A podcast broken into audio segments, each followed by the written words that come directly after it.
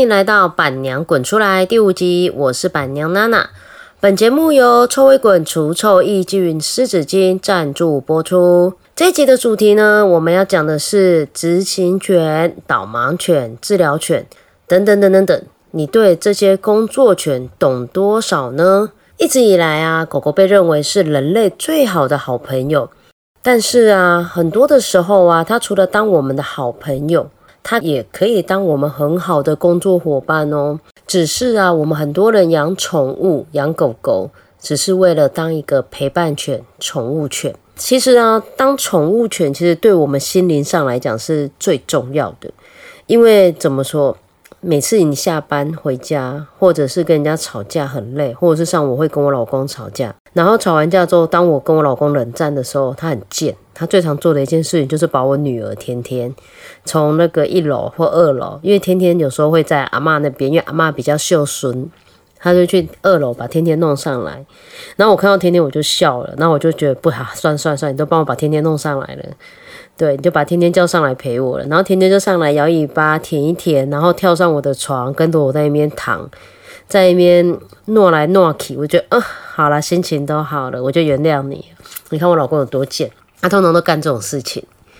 那有时候就是你看到你看到你自己的狗狗啊，你就会觉得说，嗯，好，可以，你做什么事情，OK，没关系。对，东西弄倒了，是是妈妈没有放好。然后你吃吃到不该吃的东西，嗯，是妈妈妈妈要小心。当然，我们一些会避免，就是像所谓不该吃的东西，就是例如我明明就是在吃个薯条，吃个麦当劳，然后我去尿个尿出来，可能我的鸡块不见了，因为我们比较我们天天跟冰冰比较搞，他有时候会偷桌上的东西，然后我就觉得嗯，然后我这有时候心里就会想着，对啦，你平常每天都吃。健康食品，因为他们吃生食，偶尔吃个零食没有关系，反正才一块，OK 啦。你看，这就是多么不公平的时候。这就是我们的宠物犬，所以有时候宠物犬其实，在我们家里啊，跟心里它真的是很重要。但是呢，我们的这些狗狗啊，它除了当宠物犬以外，它们其实啊，也可以当我们身边很重要的工作伙伴。在台湾比较常见的工作犬就是工作工作伙伴犬啊，有警犬、军犬、缉毒犬、搜救犬、检疫犬这些的啊，这些的狗狗啊，它是大部分都是政府部门在所拥有的，然后他们会经过严格的训练，然后测验合格才能够上工。那为了保护这些执勤犬的健康与与权益，台湾的政府啊有明令规定，他们每一次工作不可以超过四个小时。可是我觉得四个小时还是很多。如果说你是一整天不超过四个小时也很多，我不知道是不是指的是一次单次。其实像我们家天天也是，呃，我们后面会介绍的导盲犬的一呃治疗犬，对不起，是治疗犬。像天天其实单次工作大概四十五分钟，我就觉得它很累很累，它需要休息好久好久。可是你看呢，我们刚刚讲的这些政府部门的警犬、军犬、缉毒犬、搜救犬，他们其实如果工作四个小时，如果是一整天，OK。如果说哦，早上工作一个小时，然后可以休息四五个小时，诶，我觉得倒也还好。然后我们下午再去上个班，上个一个小时，然后就是隔着这样上，我觉得就觉得还不错。所以这个部分呢，其实我也还想要再去深入了解一下，说四个小时是属于什么样子的。那再来呢，还有另外一种犬种呢，我们统称叫做协助犬。那协助犬呢，其实是比较大家熟悉的，也就是导盲犬。那另外一个呢，或者是导聋犬，就是听障听障朋友在使用的导聋犬，或者是呢肢体障碍在使用的辅助犬。例如呢，它可以帮你按电梯，对，帮你开开关。那这些呢，其实都是属于协助犬的一环。那协助犬呢，主要是由民间的单位，就例如像台湾导盲犬协会或者是慧光导盲犬协会，他们在努力的在培育、在训练。那其实一只协助犬，它在培育的过程中啊，需要非常非常久的时间，因为他们要带着陪着身心障碍的朋友们，然后这样到处走，所以他们遇到的呃东西会比一般宠物犬还多。例如，他们如果走路的时候，突然间有垃圾掉下来。你可能导盲那个狗狗，它可能会吓到，人都会吓到了，狗狗也会。但是他们就要接受过很多的训练，让自己 OK。它吓到，但它可能用个三秒，它就回到它的一个正常的状态。所以这个其实对他们而言，在训练上面要很多很多不同的环节，例如做手扶梯。其实手扶梯也对他们而言也是蛮辛苦的。然后上下火车，因为有踏板、有高度又有阶梯，然后中间又镂空，有一个 gap，有一个空隙这样子。这些东西其实对我们人来讲都是生活的一环，但是对狗狗而言都是很陌生的。所以在一个辅，在一个协助犬的一个养育的一个过程中啊，需要我们很多人的协助跟帮忙。所以下一次啊，如果有机会，大家除了认识导盲犬之外，还会有很多不不同的协助犬在训练的时候，我们都可以多给予一点空间跟一个时间。因为有时候像现在，我觉得大家很棒的是，大家看到穿红背心的导盲犬的时候，会知道说，诶，他在训练中，执照导盲犬训练中。那如果有穿有穿上那个马鞍的时候，就知道它是工作犬工工作中了。大家都已经不太会去打扰了，但是其实如果有一些我们还不认识的犬种，有时候他们在训练的时候，呃，其实我们有时候分辨不出来，就可以说我们靠近的时候，当我我自己在虽然我自己养宠物，那我通常靠近别人的宠物的时候，我都会直接先询问说：“诶，请问我可以靠近吗？请问我可以摸吗？”其实多问一声也是一个。我觉得是一个尊重，对啊，想要跟也，因为很多的时候，因为我们家天天边边很可爱，妈妈都觉得自己的宠物很可爱，很自豪。然后就有时候有些人就咸猪手直接摸过来，那我妈妈感觉不是很好，好像我女儿被侵犯了，我儿子被骚扰了。所以其实我也养成了习惯，我都会多问一下，多问两句。那这就是就是协助犬的部分。那另外要跟介绍一个是我自己非常熟悉的一个治疗犬，也就是狗医生。那治疗犬的工作的内容啊，它有分成陪伴型的工作跟复健治疗的工作。那在陪伴的工作中呢，我们可以陪着服务的对象，然后进行温暖跟关怀。那陪伴活动呢，大部分呢都会。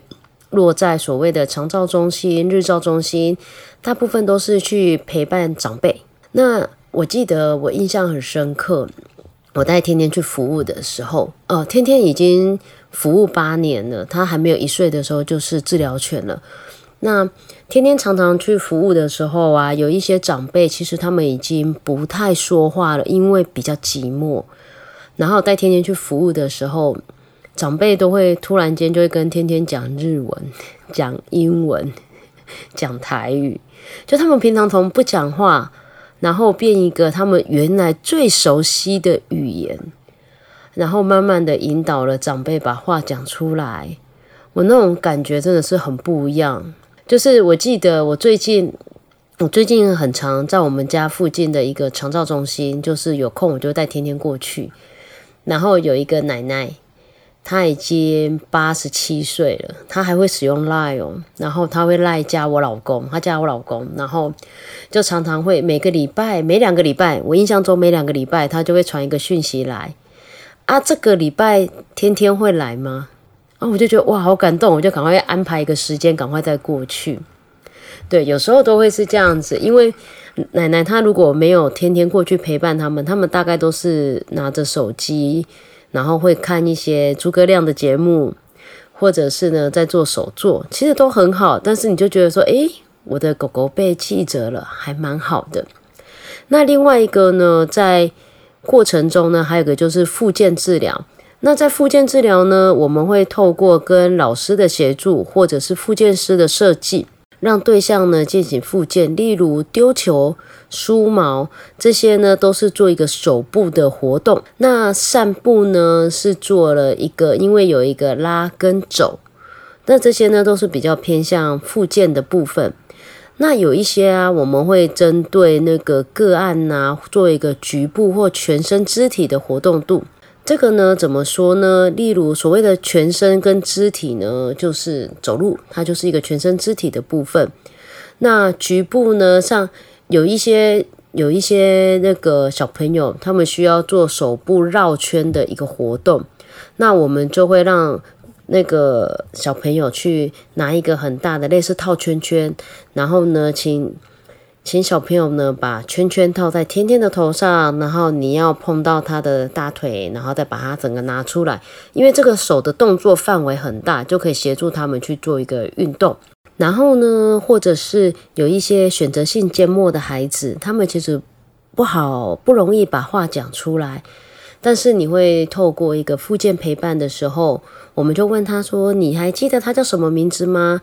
然后他们可能会想一想，想很久，然后不讲话，我们也不不给他压力。那我就会说他叫天天哦。然后我印象很深刻的是，我在四月份的时候，我带着天天在特教班做服务的时候，有一个选择性缄默的孩子。我在一个半小时的服务结束之后，那个孩子讲了三十几个字，然后老师说他把他这学期的话都讲完了。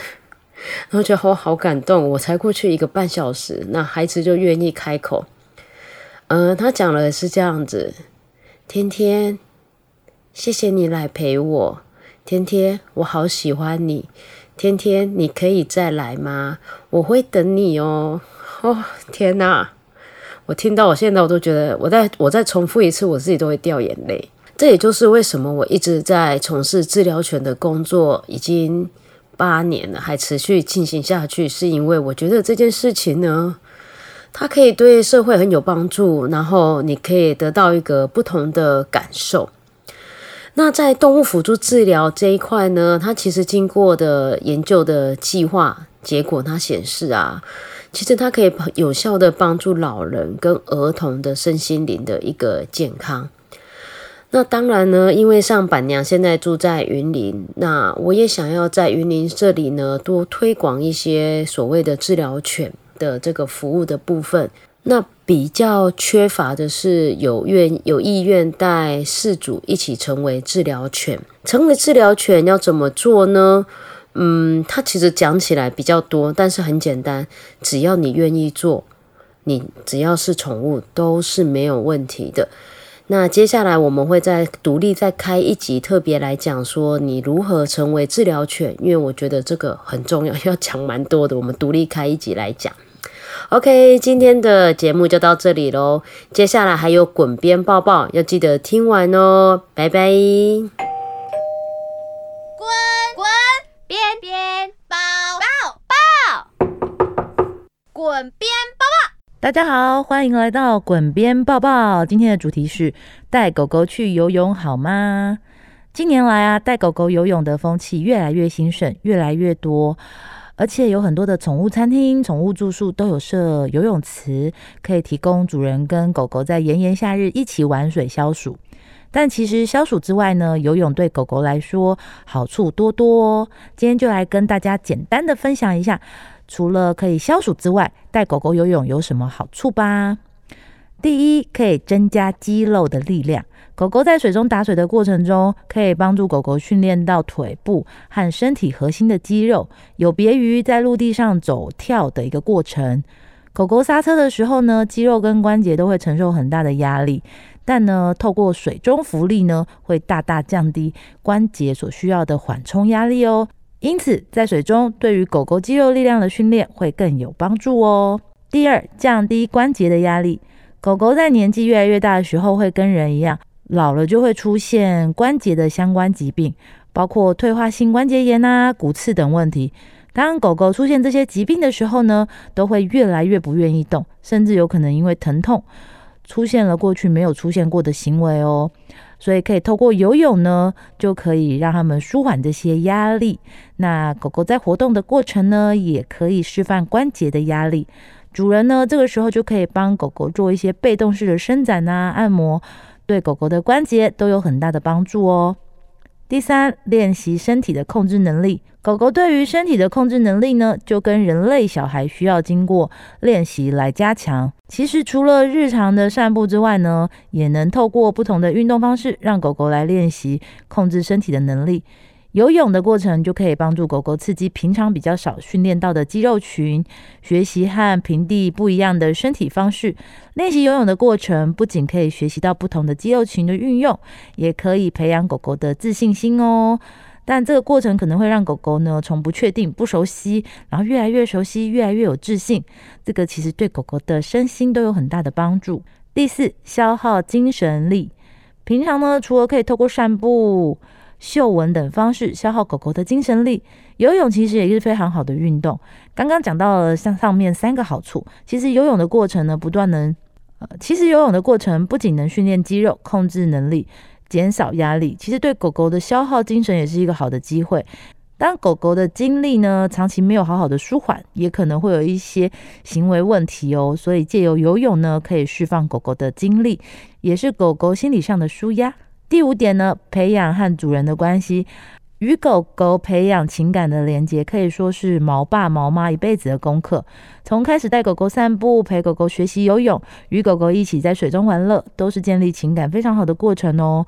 如同陪孩子翻身。爬行、站立、行走的过程是一样的，这些都是正向而且双向的连接过程。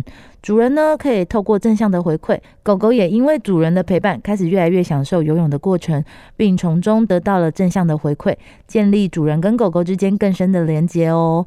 以上这五点呢，就是带狗狗游泳的好处。